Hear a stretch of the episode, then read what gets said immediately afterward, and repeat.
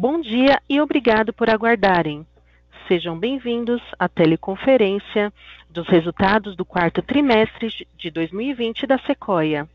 Estão presentes o senhor Armando Marquesan, CEO, o senhor Fernando Stuck, CFO e diretor de Relações com Investidores, Bruno Henrique, vice-presidente de Operações, e Dina Carvalho, diretora executiva de RH e Sustentabilidade.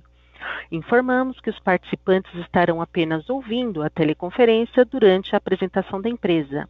E em seguida, iniciaremos a sessão de perguntas e respostas, quando mais instruções serão fornecidas. Caso algum dos senhores necessite de alguma assistência durante a conferência, queiram, por favor, solicitar a ajuda de um operador digitando asterisco zero. Informamos também que esta teleconferência será conduzida em português pelo management da companhia e a teleconferência em inglês será realizada por tradução simultânea. Este evento também está sendo transmitido simultaneamente pela internet, via webcast. Antes de prosseguir, gostaríamos de esclarecer que eventuais declarações que possam ser feitas durante essa teleconferência relativas às per perspectivas de negócios da companhia, projeções e metas operacionais e financeiras constituem-se em crenças e premissas da diretoria da Sequoia bem como informações atualmente disponíveis para a companhia. Considerações futuras não são garantias de desempenho, envolvem riscos, incertezas e premissas. Essas se referem a eventos futuros e, portanto, dependem de circunstâncias que podem ou não ocorrer. Investidores devem compreender que condições econômicas gerais, condições da indústria e outros fatores operacionais podem afetar os resultados futuros da empresa e podem conduzir a resultados que diferem materialmente daqueles expressos em tais considerações futuras. Gostaria agora de passar a palavra ao Sr. Armando, que iniciará a apresentação. Por favor, Sr. Armando, pode prosseguir. É, muito obrigado, bom dia a todos, bom dia a todos os participantes, investidores, analistas, nossos colaboradores, time de liderança da Sequoia. Vamos iniciar aqui a apresentação para cobrir o resultado do último trimestre de 2020, assim como os resultados acumulados. É, já agradecendo a participação de todos e também pelo ano que tivemos em 2020, um ano muito desafiador, mas de bastante realização é, para a nossa companhia. É, lembrando que a Sequoia é uma plataforma logística integrada né, para todas as soluções é, e necessidades de supply chain. É, nós temos três principais unidades de negócio que estão é, descritas no slide 4, para quem puder acompanhar a apresentação. No slide 4, a gente é, é, destaca essas três unidades de negócio. A primeira delas, e, e, maior, é a entrega expressa B2C, a entrega para os consumidores finais. Representa 51% da nossa receita bruta e tivemos um crescimento de 133% versus é, o ano de 2000, 2019. Essa unidade ela tem como principais serviços a entrega expressa em até 48 horas para as regiões metropolitanas, entrega padrão para clientes é, do e-commerce e também venda direta. É, também temos produtos de entrega no mesmo dia, chamados same-day delivery, em até quatro horas para algumas cidades do país, serviços de logística reversa e também múltiplas origens, como shipping from store. A nossa segunda unidade de negócio, é, da qual a gente é, chama de B2B, é, soluções é, para negócios, é, contribuiu com 37% da nossa receita no ano de 2020 é, e observamos um crescimento de 73% na receita bruta versus o ano de 2019. Essa unidade ela tem serviços principalmente de entrega expressa fracionada, conhecida como Less Than Truckload ou LTL, Field Services, logística reversa e também Full Truckload, conhecido como FTL. A unidade logística é, de serviços é, é, é, a unidade de serviços de logística, onde nós temos aqui serviços de fulfillment cross-dock, armazenagem in-house, serviços de alto valor agregado e também de refurbishing. Representa 12% da nossa receita em 2020 e um crescimento de 44% em relação uh, ao ano de 2019. No slide 5, para quem puder acompanhar a apresentação, a gente reforça o posicionamento da Sequoia e o nosso entendimento do mercado, onde nós somos aí uma empresa líder no fornecimento de melhores soluções para o crescente mercado de e-commerce e entrega expressa brasileiro. é, a gente percebe ainda uma tendência de crescimento importante do e-commerce no Brasil, que ainda é um mercado subpenetrado em relação a países como Estados Unidos é, e a China, um avanço é, durante essa pandemia demonstrou todo o potencial do e-commerce e a Sequoia bem posicionada com o modelo de negócios integrado do B2C e B2B, podendo prover soluções flexíveis é, para a nossa carteira de, de clientes. Além disso, o mercado brasileiro carente de tecnologia e altamente fragmentado, e justamente a Sequoia, desde a sua fundação e do seu primeiro dia, desenvolvendo toda a nossa tecnologia única é, e proprietária. Além disso, o mercado ele tem uma escassez de operadores privados com cobertura nacional e esse tem sido um foco dos últimos três anos da companhia no desenvolvimento dessa cobertura nacional bastante abrangente e muito interiorizada, que o Bruno Henrique vai comentar mais adiante.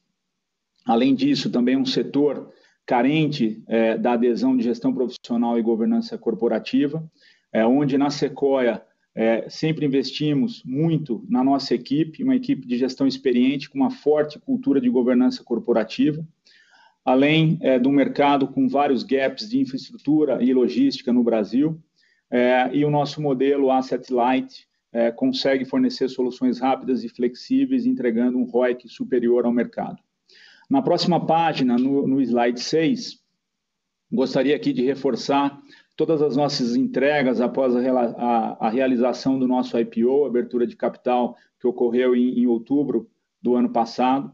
É, a gente continua entregando resultados sólidos, com, combinado com a nossa expertise de aquisições e com bastante evolução tecnológica e operacional.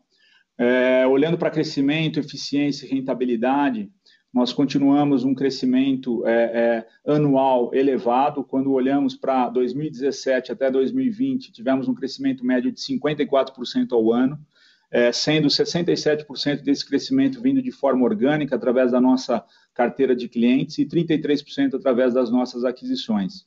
Continuamos operando com uma margem ao redor de 11%, margem EBITDA, no quarto trimestre de 2020, e um ROIC um retorno sobre o capital investido de 32%.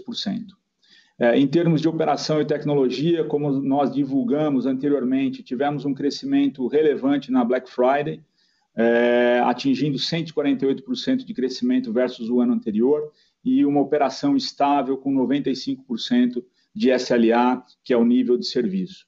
Além disso, é, implementamos mais de mil municípios atendidos no ano de 2020, e atendendo aí mais de 41 milhões de entregas durante esse período.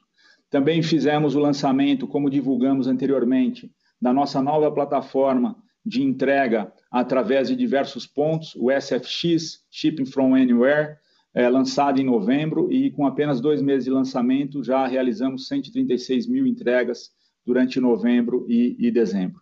Além disso, é, pós o nosso IPO, nós, é, é, assim como a gente divulgou durante o processo, nosso foco era na entrada de segmento do e-commerce médio rodo e rodo pesado, um segmento que a Sequoia não atendia até então, é, e fizemos isso através de duas aquisições, a primeira delas anunciada em outubro de 2020, a aquisição da Direcional, uma das melhores empresas é, nesse segmento, de muita qualidade, com presença em 16 estados do território brasileiro e uma receita bruta em 2020 de aproximadamente 190 milhões de reais.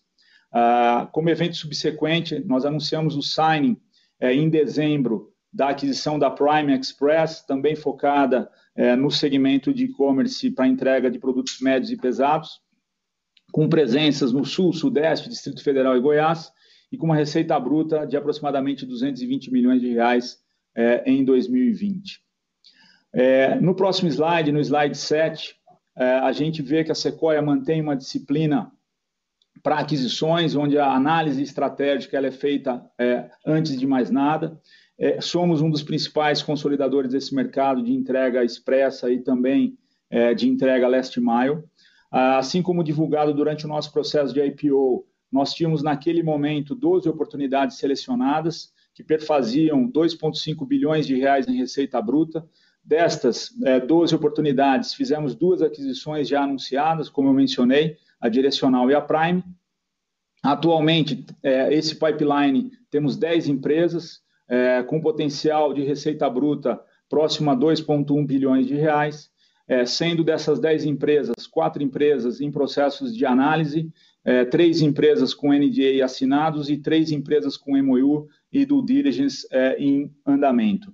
É, isso representa uma grande oportunidade para a Sequoia de manter a sua estratégia de aquisição, um mercado extremamente fragmentado, onde aproximadamente os 30 principais players desse mercado têm apenas 11 a 12% é, de representação, é, sendo que temos outros 120 mil players é, fazendo um mercado extremamente fragmentado. Além disso, é um mercado de 130 bilhões de dólares, é, o que demonstra o potencial de crescimento é, da nossa companhia. No próximo slide, no slide 8, destacamos a performance até ontem é, da nossa ação, com valorização de 154% desde o nosso IPO, agradecendo aqui a oportunidade aos nossos investidores é, pela, pela crença e pela confiança na nossa, na nossa empresa.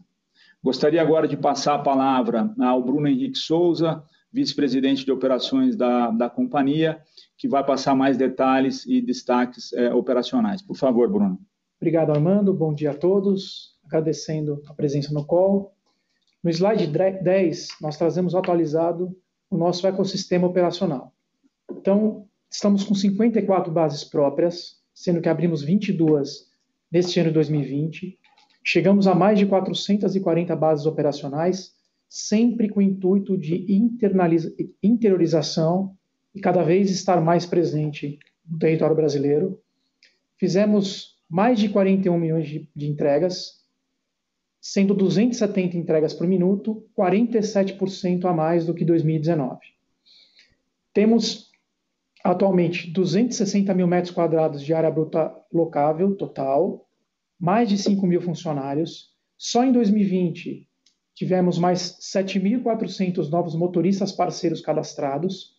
Como o Armando comentou, entramos no segmento de médio, rodo e pesado, focado nos consumidores finais, e mantemos o nosso nível de serviço sempre alto, acima de 95%. Indo para o próximo slide, slide 11, nós demonstramos os dados de pedidos comparados quarto trimestre de 19 com quarto trimestre de 20, a evolução tanto do B2C quanto do B2B foi próximo de 40% de crescimento. No B2C, existe uma, um acréscimo rel relativamente grande no ticket médio por conta da entrada no segmento de pesado que nós já comentamos. Comparado o ano de 2019 com o ano de 2020, o crescimento de volume foi de 57%. No slide 12, nós destacamos o nosso novo produto, que o Armando também já comentou, que é o Shipping from Anywhere, que é uma plataforma que nós criamos aqui no nosso lab, que conecta a estratégia que dissemos no nosso IPO de investimento maciço em tecnologia. É, nessa plataforma, basicamente, a ideia é que o seller possa disponibilizar os pedidos em qualquer lugar do Brasil. A Sequoia recebe isso tudo eletronicamente, faz a solicitação, faz a solicitação de coleta, retira o pedido, processa o pedido até entrega ao consumidor final. Quais são os grandes diferenciais? Dentro deste produto, não há volume mínimo para coleta. Nós atendemos lojas virtuais de, de qualquer porte, desde o pequeno seller até as grandes redes de lojas que na pandemia estão se utilizando bastante da expedição partindo das lojas. As encomendas são 100% seguradas e rastreadas. Também estamos integrados com todas as principais plataformas de venda e ERPs. E o rastreamento online ponta a ponta, tanto para o lojista quanto para o consumidor final. Entre novembro e dezembro fizemos 136 mil entregas somente nesse serviço, com SLA de 97,7. Aqui é importante destacar que a expedição já está acontecendo em mais de 100 cidades brasileiras, muitas dessas no interior, mais de 400 pontos de origem, já estamos em todas as principais regiões do país, inclusive na região norte com origem. Indo para o slide 13, também trago outra conexão com a nossa estratégia, que é investimento em automação. Em 2020, nós adquirimos um novo sorter para atender o estado de Minas Gerais, locado no nosso hub local em, em Belo Horizonte, também implantamos mais um sorter no CD de Embu das Artes, nosso principal CD, que nos deu a capacidade de aumentar em 89% a capacidade de, de processamento de encomendas por hora. Também, no Rio de Janeiro em Recife, fizemos um investimento em expansão dos sorters atuais, que nos deu capacidade 20% acima de processamento por hora. Nosso mapa, nosso roadmap para 2021 é de aquisição de mais 22 sorters, sempre com o intuito de aumento de produtividade, estar mais próximo ao consumidor final e ganhar mais velocidade de entrega, diminuindo os lead times é, entre a compra e a entrega ao consumidor final. Agora eu passo a palavra para o nosso CFO, Fernando Stuck, e agradeço a todos a oportunidade. Obrigado, Bruno. Bom dia a todos. Antes de eu começar a passar os números da companhia, eu queria lembrar é, que os números são apresentados aqui é, na forma antiga da contabilidade e a reconciliação dos números estão, está na página 24 é, do nosso release de resultado. Na página 15, é, são os principais destaques do quarto T de 20. A receita bruta da companhia é, alcançou 409,6 milhões, 114% acima do mesmo período do ano anterior. O same client sales é, cresceu 28% e nossa margem bruta alcançou 24,1%. É, o EBITDA ajustado foi de 38 milhões, 52% acima do mesmo período do ano passado, com uma margem de 11%. O lucro líquido ajustado foi de 30,7 milhões, 144% acima do mesmo período do ano anterior, uma margem de 8,9%, e o nosso ROIC foi superior a 32%. No slide 16, eh, a gente consegue eh, notar a evolução da receita da companhia. A gente sai de uma receita no quarto T de 19 de 191 milhões uma receita no quarto T de 20 de 410 milhões, um crescimento de 114%, e no ano, uma receita de 608 milhões em 2019 para uma receita de 1 bi 180 em 2020, um crescimento de 94%. Esse crescimento, como o Bruno mencionou, está muito impulsionado pelo aumento de número de pedidos e a melhora do ticket médio da companhia. Mais importante que o crescimento da receita é, é o crescimento do nosso same client sales, a gente cresceu 28%, o que demonstra a capacidade da companhia é, de continuar crescendo dentro dos clientes atuais, é, entregando sempre um bom serviço é, e novas oportunidades de, de, de, de, região. Na página 17, é, a gente consegue ver a evolução do lucro bruto, então a gente sai, é, crescemos 139%, saindo de 36 milhões no quarto T de 19 para 83 no quarto T de 20, e a margem cresceu 2,4%, saiu de 21,7 para 24,1. É, a margem, o, o, EBITDA, o lucro bruto no ano cresceu 109%, saindo de 101 para 218 milhões, e a margem cresceu 2,8 pontos percentuais. Esse crescimento da margem está muito relacionado a, como o Bruno citou, ao nosso investimento maciço em tecnologia e automação, é, e ao volume crescente de pedidos, o que faz com que nossas rotas sejam mais, mais densas e a gente consiga melhorar o custo por pedido é, em nossas viagens. O nosso EBITDA ajustado teve um crescimento de 52%, saindo de 25 milhões no quarto T 19 para 38 no quarto T de 20, com uma margem de 11%. Aqui vale uma ressalva, é, a margem do quarto T de 19 de 15,1, ela está influenciada positivamente por alguns efeitos one-off, como, por exemplo, um crédito extemporâneo que a gente teve de PIS e COFINS é, de aproximadamente 2 milhões. Se a gente normalizar essa margem para o quarto T 19, ela, ela, a margem é igual ao quarto T de 20, 11%, e o crescimento absoluto de 109%. No ano, a gente manteve a margem de 9% e um crescimento real de 89%. Na página 18, a gente consegue é, notar a estrutura de capital da companhia. Pós a entrada dos recursos primários do IPO, a companhia hoje opera net cash. É, e, como, e como a gente mencionou é, no uso dos recursos do, do, do IPO, a gente está tá fazendo um trabalho de otimização é, da estrutura de capital da companhia. No final do ano passado, a gente já conseguiu fazer o reperfilamento das nossas dívidas, aumentando o prazo médio é, das dívidas, saindo de 1,8 para 2,4 anos, e melhorando o custo médio, saindo de CDI mais 5 para CDI mais 2,4. Esse, esse movimento faz com que a companhia esteja um caixa é, saudável para a gente poder apoiar, para poder apoiar o crescimento da companhia para os próximos anos. Os investimentos da companhia ficaram na casa dos 3%, que é a média histórica da companhia. É como o Bruno mencionou, muito focado em tecnologia e automação. Então, é, parte desse investimento foi para a nossa plataforma SFX, e parte para a aquisição dos sorters é, e vai continuar sendo assim nos próximos anos. E o nosso ROIC foi de 32,6 no quarto T de 20. Aqui também vale outra ressalva. É, a Sequoia faz aquisições é, no último T do ano, o que faz com que o nosso é, os ativos das empresas adquiridas entram para o cálculo do ROIC, mas o EBITDA year não. É, ele é só proporcional ao tempo que ela está com a Sequoia. Se a gente anualizar a entrada da direcional, que foi no quarto T de 20, o nosso ROIC seria de 37,8, fazendo o mesmo exercício para o quarto T de 19, onde teve a aquisição da Naulog, o ROIC seria de 37,2, é, o que demonstra a capacidade da companhia de continuar entregando um retorno muito acima do mercado é, de forma sustentável. No slide 19, é, o último aqui da, da parte financeira, conta um pouco sobre o processo de integração das empresas atuais é, que a companhia fez ultimamente. Lembrando que a companhia ela tem um tempo de integração muito rápido, é, em média de 6 a 8 anos. A, mês, desculpa. É, a que foi a aquisição que a gente fez em fevereiro de 20 e iniciou a integração em abril de 20. É, a integração já foi concluída em dezembro de 20. É, a Direcional, que foi uma aquisição de outubro de 20, é, e a gente começou a integração em dezembro de 20.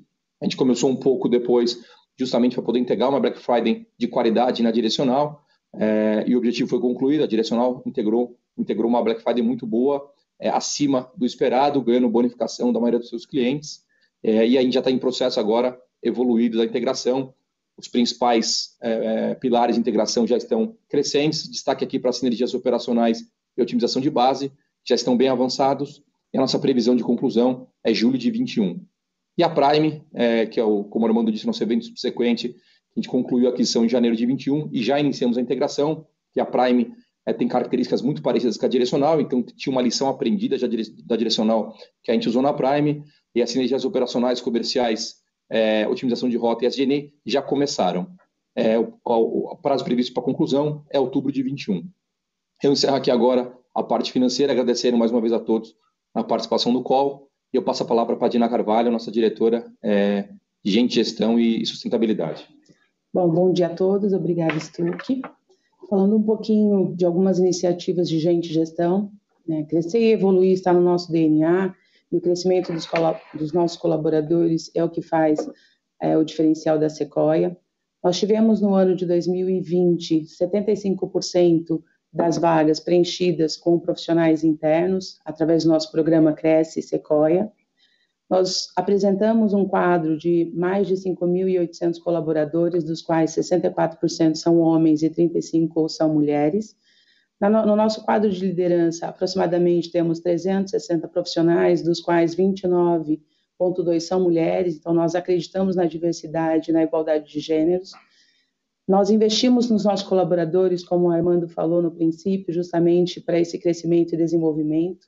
Então, nós temos uma academia, academia de colaboradores, nós tivemos mais de 13 mil horas de treinamento, academia de liderança, mais de 12 mil horas, e lançamos em dezembro a Academia Digital, uma plataforma onde, através da tecnologia EAD, os colaboradores podem também se desenvolver nos soft skills. Foram mais de 260 colaboradores impactados. E também falamos de dois programas que para a gente são motivos de orgulho: programa de aprendiz, que nós tivemos 77% de efetivações, e o programa de estágio, com 82% de é, índice de efetivação. No programa de estágio, é um programa premiado no estado de São Paulo e também nacionalmente pelo IEL. Podemos seguir para o próximo slide. Bom, das iniciativas de ESG, nós listamos quatro iniciativas para compartilhar com vocês. A primeira delas é o Same Day, que é uma entrega sustentável. Através do uso de bicicleta, nós contribuímos com uh, o ambiente também mobilidade. Pedidos que são efetuados até as 12 horas são entregas é, efetuados no mesmo dia, até as 22 horas. Foram mais de 3 mil entregas em dois meses, na Grande São Paulo e Rio de Janeiro, somando 5 mil quilos de carbono não emitidos e 30 mil quilômetros percorridos. Nós prevemos a expansão para Porto Alegre e Recife. Nós temos o programa de inclusão é, que habilita uma oportunidade para as pessoas com deficiência trabalharem na Sequoia. Não é simplesmente um programa de cumprimento de cota, mas sim é uma abertura de oportunidade para valorizar é, os colaboradores com deficiência foram mais de 150 PCDs, eh, nós temos mais de 150 PCDs ativos na companhia.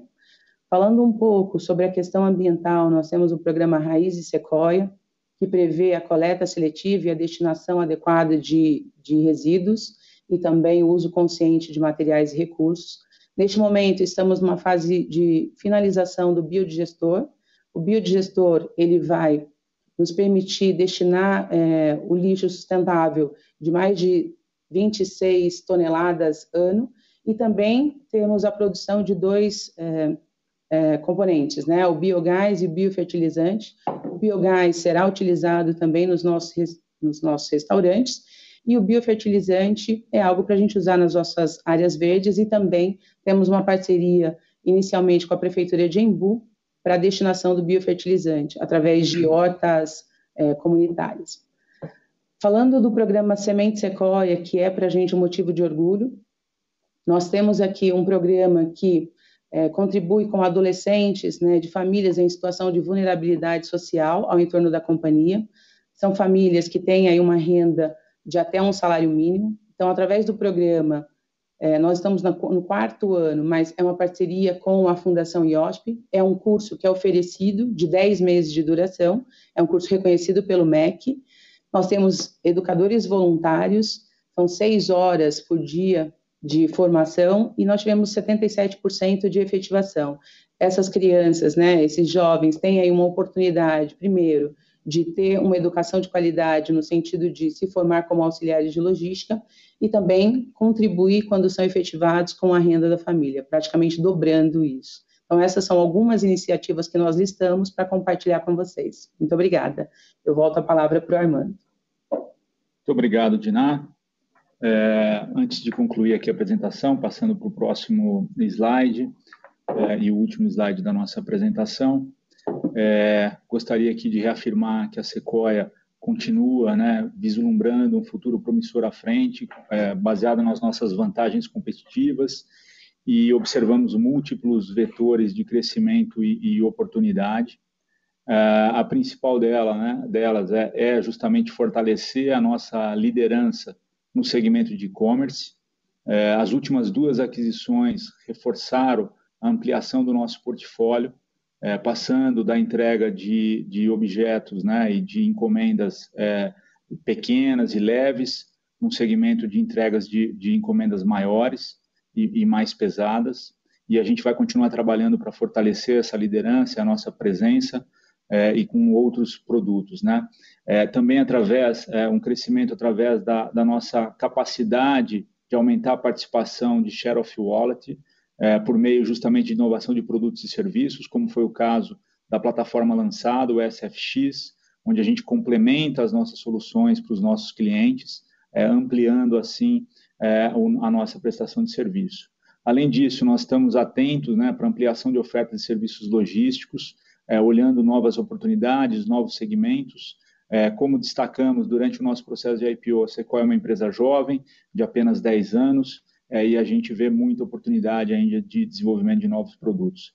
Além disso, os investimentos, né, agora, é, mais do que nunca, com, com a capitalização que obtivemos durante a abertura de capital e a possibilidade de investimento em mais tecnologia, que está no nosso DNA desde a abertura da companhia, né, a tecnologia que habilita a nossa operação é, e também investimento em novas tecnologias como os sorters, nós iremos aumentar é, cada vez mais a nossa eficiência, a nossa competitividade. Também, como, como demonstramos, a gente vê com bons olhos a nossa estratégia de, de aquisições, é, temos executado de forma bastante disciplinada e com resultado comprovado na obtenção de sinergias e de cross-selling, e a gente deve, deve manter essa nossa estratégia sempre avaliando é, novas oportunidades é, que fazem sentido para complementar os nossos serviços. Então, desde já, mais uma vez, obrigado a todos que participaram é, desse call de resultados, aos nossos investidores, aos analistas que fazem a cobertura é, da nossa companhia e também ao nosso time de, de gestão, né, compreendido pela nossa diretoria executiva, ao nosso time de liderança e também aos nossos colaboradores. A gente vai ficar agora é, à disposição para eventuais dúvidas e perguntas. Muito obrigado. Obrigada. Iniciaremos agora a sessão de perguntas e respostas. Caso tenha alguma pergunta, pressione asterisco 1 no seu telefone. Se a qualquer momento sua pergunta for respondida, aperte asterisco 2 para se retirar da fila. As perguntas serão respondidas à medida que forem recebidas. Solicitamos a gentileza de tirarem o fone do gancho e efetuarem a pergunta. Dessa forma, uma ótima qualidade de som será oferecida. Por favor, aguarde enquanto coletamos as perguntas. A nossa primeira pergunta vem do senhor Lucas Marchiori, do BTG Pactual. Oi, pessoal. Bom dia a todos aí. Obrigado pelo call. Parabéns pelos resultados de, do quarto trimestre, do ano também. Eu tenho dois pontos que eu queria ouvir de vocês aqui. O primeiro, pessoal, olhando 2021, né? Uh, o, o que vocês entendem ser os principais drivers de melhoria de margem, vamos dizer, de 21 para frente, né? Dá para entender se tem um impacto de mix, impacto aí de interiorização, né? Aumento de tarifa média, Eventualmente também, eu estou acompanhando esse movimento de automação, mais sorte, isso aqui deveria também ter impacto de margem, só para a gente entender essa curva de evolução ali desses patamar atual aí de 11% indo para frente, só para saber o que é o ganho de margem operacional aqui nos próximos anos. Essa é a primeira pergunta. E a segunda, é, eventualmente esse assunto vira e mexe, ele volta, né? Mas tem aí no jornal hoje uma notícia sobre a PL dos Correios, queria ouvir de vocês também um pouco da, da, visão de vocês sobre esse processo de privatização de Correios. Uh, tem, tem, tido alguns clientes perguntando aqui sobre, eventualmente, uma disrupção aí na operação de, de, grandes marketplaces. Como é que vocês estão vendo isso? Você acha que isso aqui é alguma coisa que a gente deveria estar mais preocupado? Uh, uh, o processo de privatização em si é uma é alguma nuvem aí que vocês estão vendo no, no cenário aí para frente? Enfim, eu vi de você desse ponto. Obrigado pela, pelas perguntas aqui. Muito obrigado, Lucas, pela participação e pela, e pela pergunta.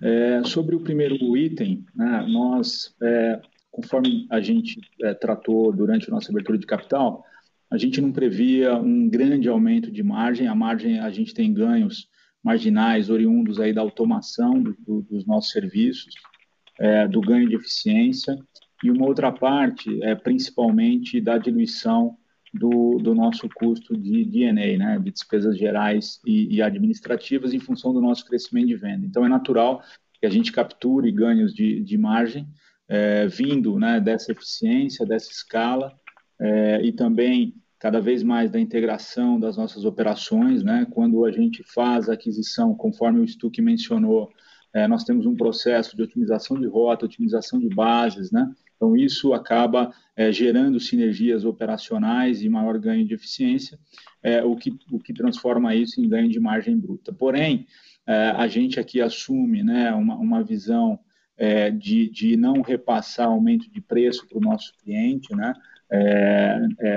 pelo menos de forma planejada, justamente para a gente continuar é, tendo uma, uma grande competitividade nesse, nesse segmento. Então, por isso, todo ganho de margem, ele vem ou de volume, ou vem de ganho de eficiência, ou de automação, é, o uso intensivo dos sorters, que sempre é, aumenta bastante a nossa capacidade e a eficiência do processamento de pedidos.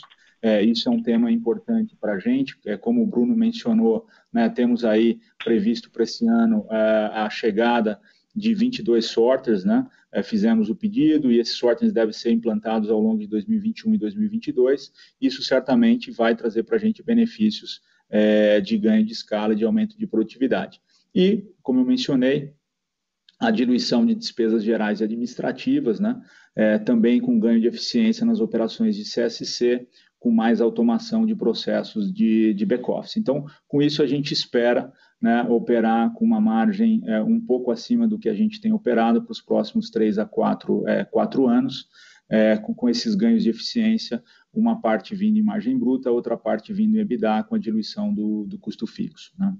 É, com relação às notícias recentes né, e, e, da divulgação do PL de privatização é, dos Correios, Lucas, acho que a nossa visão ela não, ela não se altera é, é, de forma importante em relação ao que a gente também discutiu né, com os nossos investidores ao longo do processo de abertura de capital.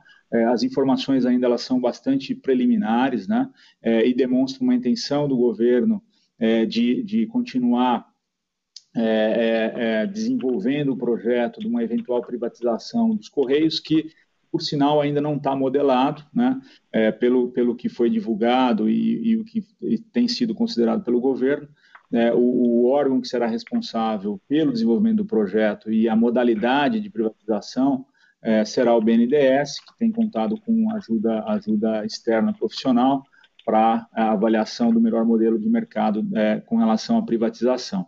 Então, esse ainda é um tema que, que carece de muito, é, muitos detalhes, né, e que a gente entende que é, essas novas informações elas virão é, ao longo desse ano é, com o andamento desse PL, com a discussão é, desse PL. Né. a gente também entende que, como essas informações são preliminares, né, não adianta a gente a gente ter já é, algum tipo de definição com relação é, à, à questão do, da modalidade de entregas de objetos postais. Né? Há uma intenção é, do governo de passar a regular é, parte desses serviços, mas ainda é, é um entendimento é, bastante preliminar, porque menciona no PL que são objetos que passariam por esses operadores postais, né? Então, esse tipo de serviço seria regulamentado, o que a gente vê que talvez seja uma preocupação é, do governo de, obviamente, é, não prejudicar a sociedade com a falta da universalização do serviço postal, então manutenção do nível de serviço. A gente vê isso com bastante naturalidade, né? assim como em demais setores é, que foram privatizados, né? você precisa construir uma regulamentação, é, então, é natural a criação de uma agência e a discussão é, dessa regulamentação para que o Correios possa vir a ser privatizado, independentemente do modelo que o BNDES é, venha a definir. Então, a gente entende com naturalidade. Né? Hoje, o, o, o setor é, é, é, não postal, né? ou seja, de encomendas, de transporte, é, ele já, já tem um nível de regulamentação é, pela ANTT, é, Agência Nacional de Transportes é, Terrestres, e, e, e, por exemplo, né, como é bastante conhecido o tema, tem até é, regulamentação de tabelamento de frete. Né? Então, já é um setor que, que tem regulamentação, que tem tido atenção é, do governo, é, principalmente também em automação. Né? O ministro de, da Infraestrutura, Tarciso, é, tem divulgado as iniciativas para é, é, transformar toda a documentação eletrônica. Enfim, acho que é um setor que é dinâmico. É, a Sequoia sempre esteve à frente do mercado, né, com a tecnologia proprietária, capacidade de adaptação e flexibilidade. Então, a gente vê todo esse processo com muita naturalidade e aguardando é, maiores definições é, ao longo desse, desse ano, Lucas.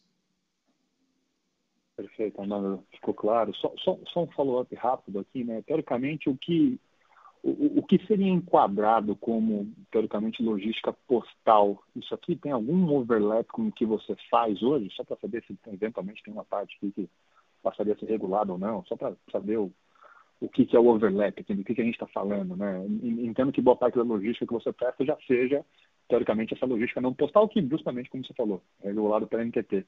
O que, que é esse outro não postal? Só para a gente saber aqui. Exato, exato. Acho que, acho que é, ainda o, o, texto ele traz alguma dúvida a esse respeito, Lucas, é, porque hoje né, a gente não estaria é, submetido à lei né, é, de serviços postais, é, justamente porque compreendem né, cartas, é, telégrafo, impressos e, e, outras modalidades. É, mas o texto ele traz né, que, eventualmente, se, se encomendas passarem pelo que ele chama de operadores postais, que pode vir a ser né, o, o, quem participar da privatização, daí sim essas encomendas que serão definidas em termos de tamanho e características poderiam vir é, ter essa regulamentação. Né?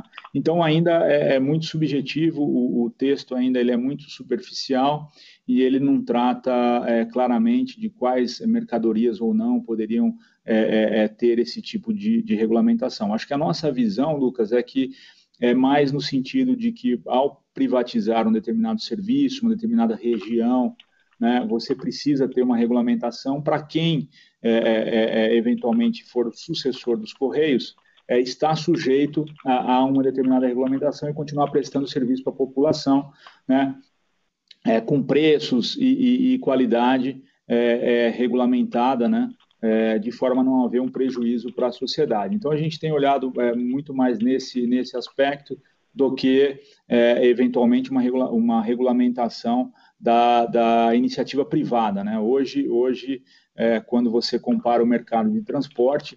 É, no Brasil, ele é, é dezenas de vezes superior ao, ao, ao mercado de, de serviço postal. Né? Então, é o mercado de transporte de encomendas, o mercado de transporte de cargas gerais, ele é muito maior que, que o mercado é, postal. É, então, a gente entende que, que não faz sentido, né, principalmente num, num, num governo com uma visão é, liberal né, e, e, de livre iniciativa, é, você ter uma regulamentação para um, mercado que ele já é privado, historicamente ele já, já é, é, tem sido baseado na livre, na livre competição, na livre concorrência, como, assim como está previsto na Constituição. Então, a gente entende que é normal, de novo, existir uma regulamentação desses serviços é, para que possa ser feita a privatização, assim como ocorreu em outros setores, como, por exemplo, telecomunicações e, e na época, a criação da Agência é, Nacional de Telecomunicações, justamente para para conseguir fazer é, essa privatização. Então, acho que é um processo extremamente é, natural. É, a Sequoia, né, habilitada por tecnologia, é, com solução proprietária, é, caso venha a ter algum tipo de nova regulamentação, vai ter a capacidade de adaptação é, e isso pode ser transformado, inclusive, numa vantagem é, competitiva. Perfeito. Não, ficou claro aqui, Armando. Bem essa, bem, bem, bem, bem cristalina a definição de escopo de preservação do serviço de correio, né? Completamente fora aqui do teu, do teu universo de, de atuação. Aqui. Bem claro. Obrigado. Exatamente. Bom dia a todos. Exatamente. Obrigado você, Lucas. A nossa próxima pergunta vem do senhor Lucas Barbosa, do Santander.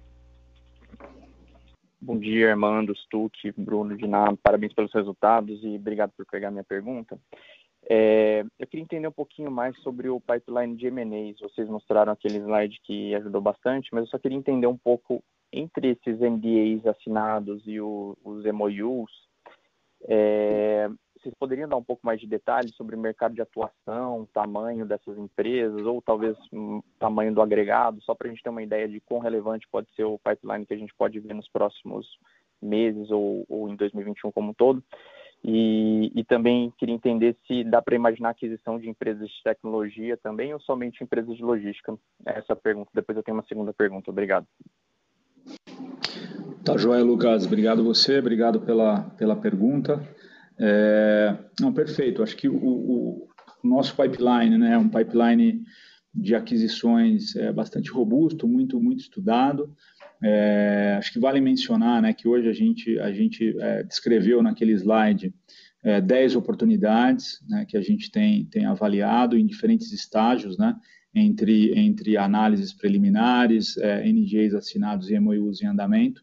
É, Vale destacar que, que isso é uma fração das oportunidades né, que a gente recebe é, ou que a gente identifica, então são oportunidades que a gente entende que tem um mérito estratégico importante por trás, é, e por isso a gente passa a dedicar a nossa energia e o nosso tempo. É, da, da, das três né, é, oportunidades que a gente tem em andamento e, e, e, e início de, de, processo de due diligence, é, Lucas, elas continuam sendo é, é, bastante é, aderentes ao nosso modelo de negócio. Né? Se você é, é, voltar para a nossa plataforma, né? a plataforma de serviços logísticos da Sequoia, você vai ver três principais unidades, né? o B2C, B2B e logística, e é aí que a gente vai continuar focando. Né? É, esse é o nosso core e a gente ainda acredita que tem muita oportunidade. Então, são empresas que operam com maior ou menor mix de B2C ou B2B, é, em cargas expressas, então esse é o, é o, grande foco nosso, e as três é, é, é MOUs é, que estão assinados tratam justamente desses segmentos core da companhia, tá? Óbvio, né, a gente sempre menciona que, que, que um processo de due diligence no, no Brasil ele é moroso, né, ele requer bastante atenção e, e, e tempo, então, não necessariamente a gente acaba é, concluindo todo, todos os negócios que a gente a, avança durante o processo de due diligence, mas a nossa expectativa é que a gente tenha é, é, sucesso a partir do momento que a gente seleciona uma, uma, uma companhia é, para eventualmente é, efetuar essa aquisição. Né? Poderia te dizer que no agregado, né, os MOUs que estão em andamento representariam aí perto de, de, de uma, uma, um potencial oportunidade né, de, em torno de 400 milhões daquele nosso pipeline que a gente divulgou, que é um pipeline é, atual de 2,1 bilhões é, de, de, receita né, potencial. É, o, o, que está em andamento teria aí algo em torno de aproximadamente 400 milhões. É, é, e a sua outra pergunta, Lucas, é, é bastante interessante. a gente também tem, tem, tem falado a, esse respeito, né, que é o nosso pipeline. É, tipicamente, né, a companhia, né, por nascer já fazendo todo o investimento em tecnologia, desenvolvendo tudo internamente com um time próprio, né, é, isso está no nosso DNA. Então, é, é, até o presente momento, a gente não tinha grande necessidade de contratação externa ou de verificação é, de aquisições nessa, nessa área de tecnologia, por acreditar né, justamente no time e no desenvolvimento interno. É, mas no cenário atual a gente tem, né, com o desenvolvimento de e obviamente com, com a questão da tecnologia sendo difundida de, de maneira muito muito rápida, né, nós temos identificado algumas oportunidades né, de empresas de tecnologia, de startups, que passam a fazer parte também do nosso funil é, de M&A, de aquisição. Então, respondendo objetivamente a sua pergunta, sim, a gente tem olhado para oportunidades de tecnologia que são complementares, a gente entende que para sistemas operacionais, né, é, como por exemplo WMS, TMS, que são os nossos sistemas core, a gente não vê grande necessidade de movimentos de, de aquisição é, por conta dessa nossa expertise é, e da nossa cultura de desenvolvimento de solução interna, mas a gente vê né, é, setores é, de tecnologia adjacentes que poderiam complementar o nosso portfólio e, e, portanto, passam a fazer parte aqui da nossa estratégia de, de M&A também, é, é, essa avaliação de empresas e, e novas soluções.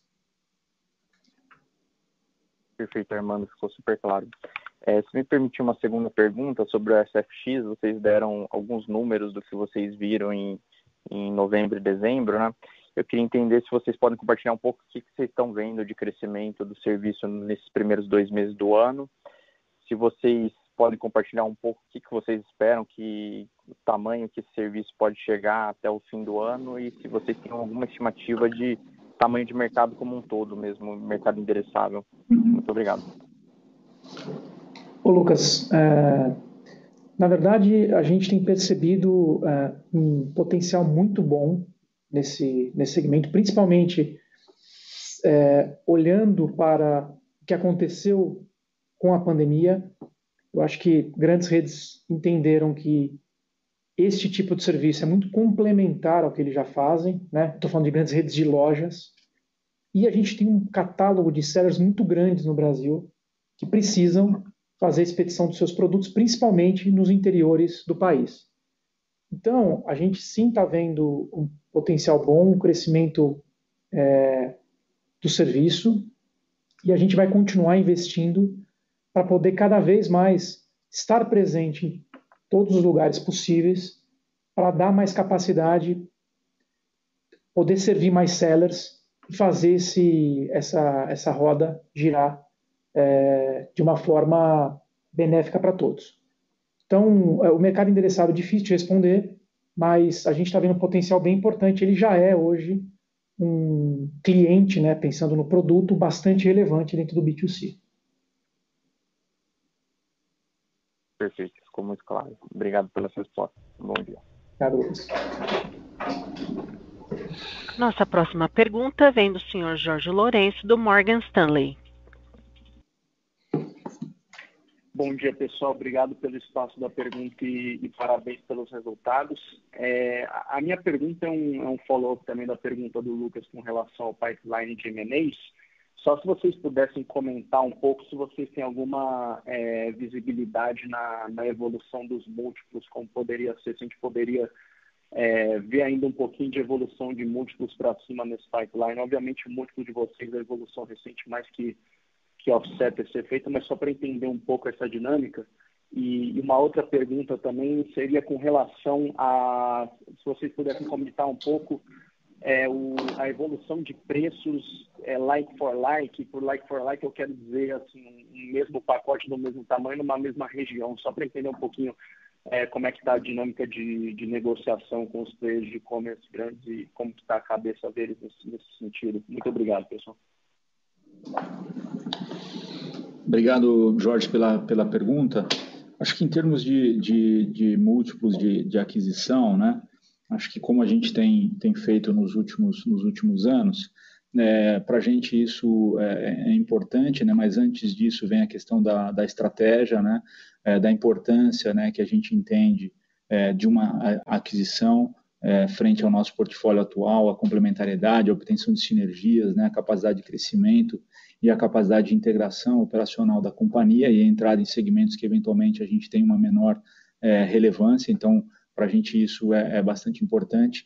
A, a gente acredita que, que dado que a gente está evoluindo do ponto de vista de tamanho né, é, e, de companhias que a gente tem olhado, é, é, natural que o, que o, que o múltiplo né, ele, ele tenha uma, uma expansão mais perto de 5 a 6 vezes né, é, o EBITDA LTM dessas companhias né, que a gente estaria adquirindo, é, podendo chegar talvez até 6,5 é, vezes, é, isso com companhias né, que são bem geridas, que também têm algum nível de, de, de automação ou que tem alguma fortaleza importante que faria é, sentido estratégico para a gente.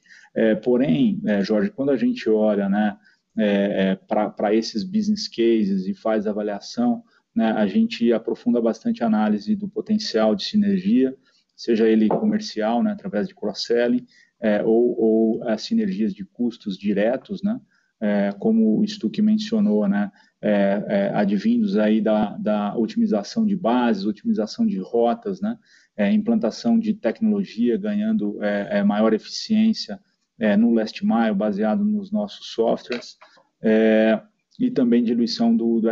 Então, quando a gente olha né, pós-sinergia, né, que é uma forma da gente também verificar se, se essa aquisição é uma aquisição que faz sentido para a gente, é, a, gente, a gente vai provavelmente observar uma manutenção é, do nível de múltiplo, né? Porque quando as companhias são maiores, é, quando, como a gente fez agora, né? O último caso é Prime com 220 milhões de, de reais é, em 2020, né?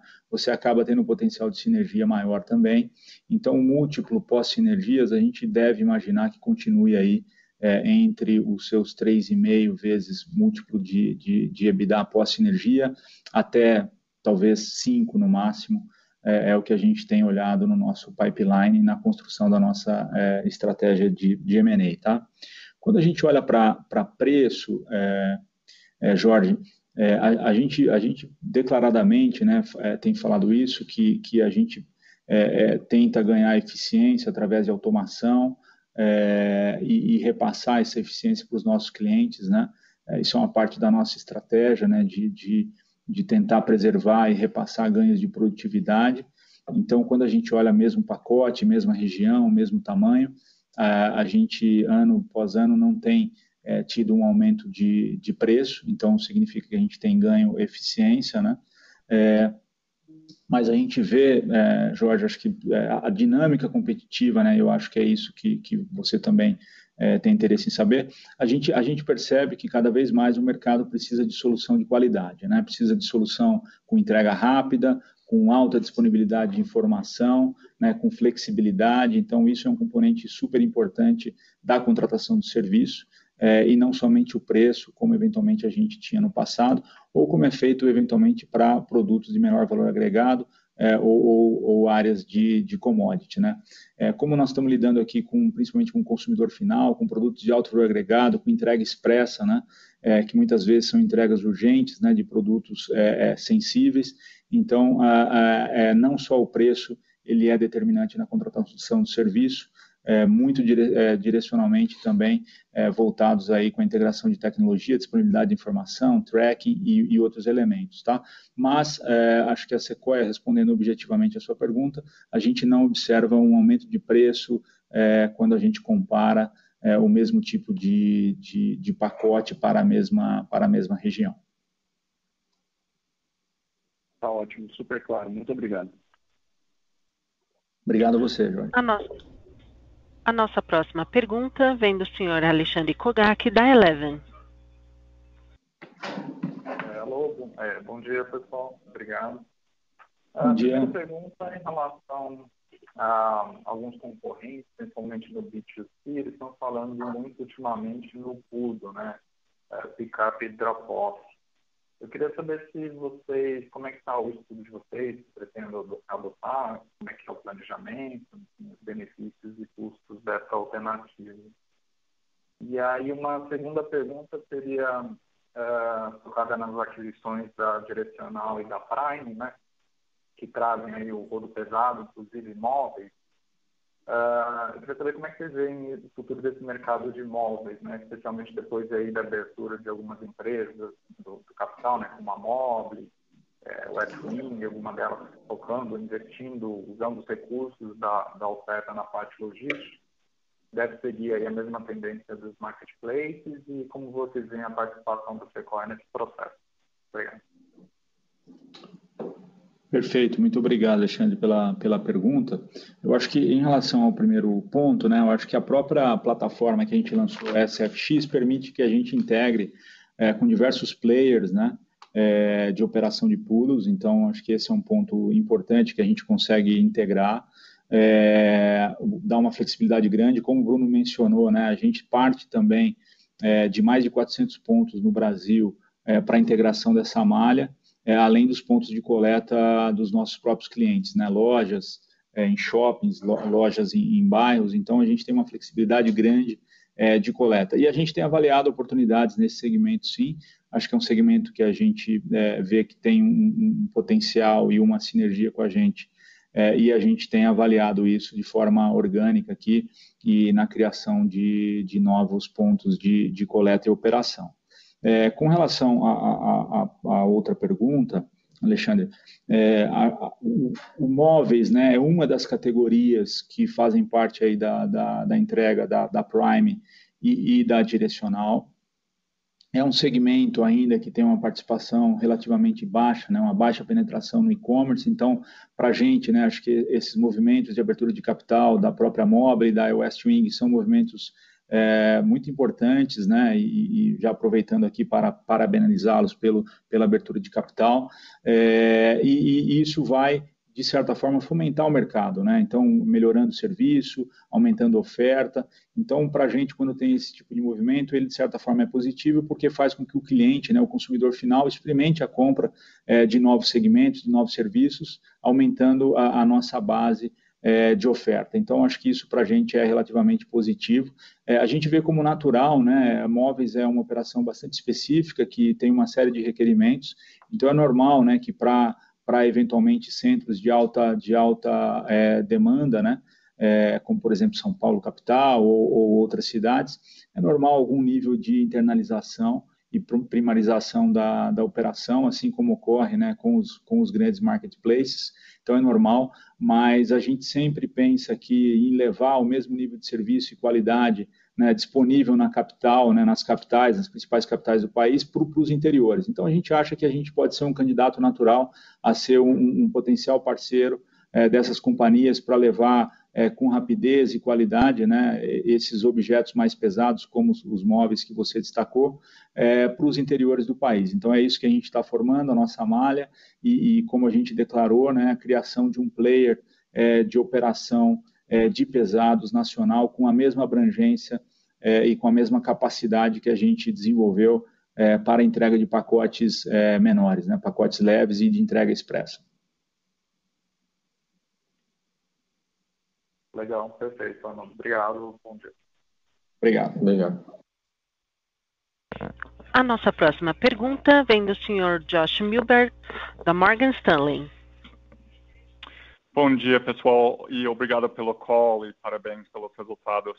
Eu, eu, queria perguntar sua perspectiva atualizada sobre a questão discutida bastante durante o processo do IPO da ameaça vinda dos maiores players do e-commerce desenvolver suas próprias capacidades da logística e quanto isso pode ser mitigado de fato pelo crescimento do SMBs. E, e faço essa pergunta porque queríamos entender melhor a dimensão desse mercado dos SMBs ou o marketplace menor, onde concorrência seria menos de um risco.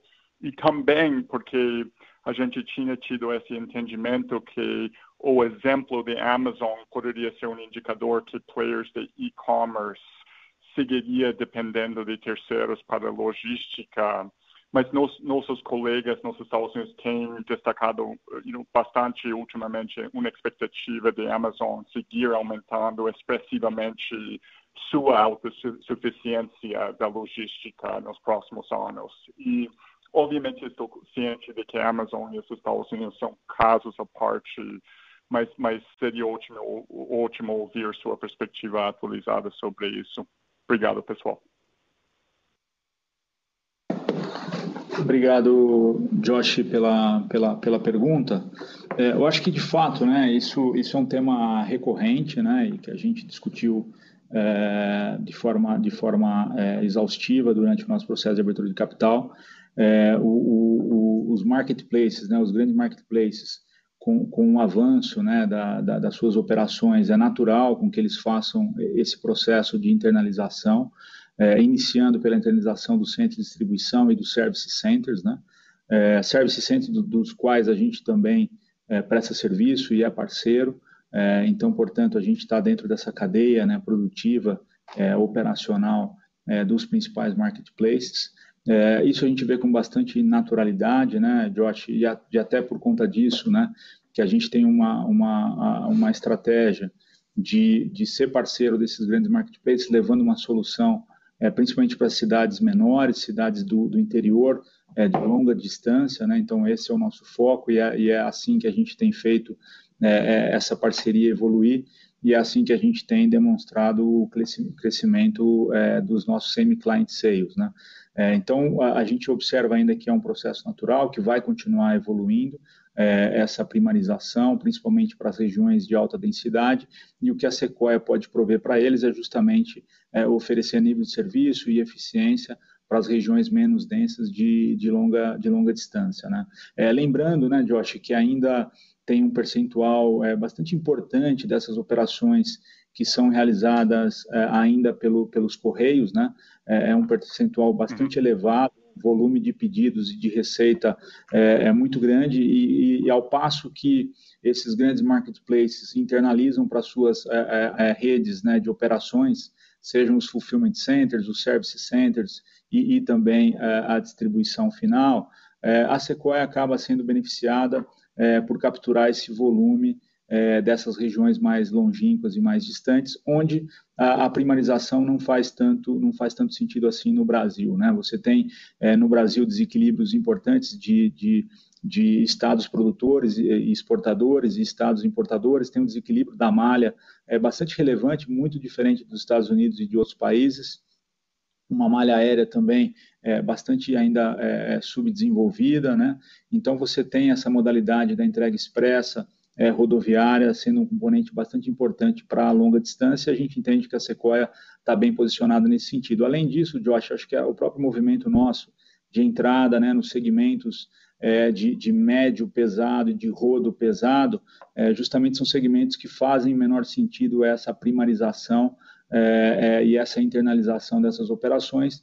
Então, a Sequoia passa novamente a oferecer um serviço é, que faz sentido para os grandes marketplaces. Mas, né, como lembramos no, no nosso, no nosso é, é, processo de IPO, abertura de capital, é, os grandes marketplaces eles representam aí perto da metade é, do nosso do nosso faturamento no B2C é, e, e, portanto é, menos de 30% ou 25% do nosso faturamento total. A gente tem uma diversificação bastante balanceada, é, além do que, com o lançamento da plataforma do Shipping from, from é, Anywhere, né, do SFX, como o Bruno mencionou, é, nos dá uma capacidade de, de operar num segmento que a gente não estava até então, Josh, que são segmentos de pequenas e médias empresas e que tem um volume é, mínimo diário, né, um volume menor diário, é, e essa nova plataforma vai justamente possibilitar a Sequoia entrar é, nesse, nesse segmento. Então, a gente continua vendo com uma certa naturalidade esse avanço é, e os investimentos em logística é, vão continuar, né, é, mas a parceria com os grandes marketplaces a gente vê também de forma bastante positiva, porque sempre há demanda para questões específicas e que a Sequoia tem, tem se demonstrado um, um, parceiro estratégico com capacidade de investimento e desenvolvimento de, de tecnologia. Perfeito, Armando. Obrigado pela resposta muito detalhada e, e por por revisitado esse tema. Vocês devem de estar bastante enjoados de tocar essa questão. Não, de forma alguma. É, é nosso core aqui e, faz parte da, da, nossa estratégia de desenvolvimento e, e, a gente vê isso com muita naturalidade, Josh. Mas obrigado pela pergunta e participação. Ok, bom dia para vocês. Bom dia. Bom dia. Lembrando que para fazer perguntas, basta digitar asterisco 1. Por favor, aguardem enquanto coletamos as perguntas.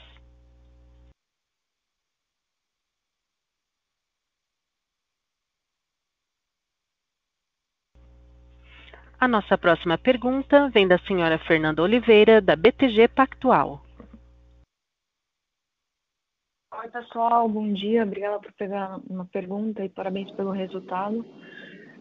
Explorar um pouquinho é, esse same client sales que vocês reportaram de 28%. Queria entender, é, assim, se foi mais é, clientes é, de regiões que vocês não operavam, se foi vocês criando mais densidade nas, nas, nas regiões que, que vocês já, já atuam. E aí, para 2021, eventualmente, né, com a vacinação e aí as pessoas voltando a, a ir mais para as lojas físicas, se vocês têm uma expectativa de conseguir manter esse patamar ou se eventualmente, né, pela mudança de hábito, é, o consumo voltar um pouco mais para as lojas físicas, se, a gente deve ver um, uma desaceleração aí, de ficar um pouquinho mais baixo do que foi no Q4. E também queria entender, é, com relação ao pipeline de M&As, é, se, assim, porque ainda vocês têm mais ou menos 50% do, do dinheiro da primária, né? Se a ideia seria, eventualmente, vocês levantarem mais dívida para financiar ou se podem voltar a acessar o mercado para levantar funding aí para financiar esses M&As. Obrigada.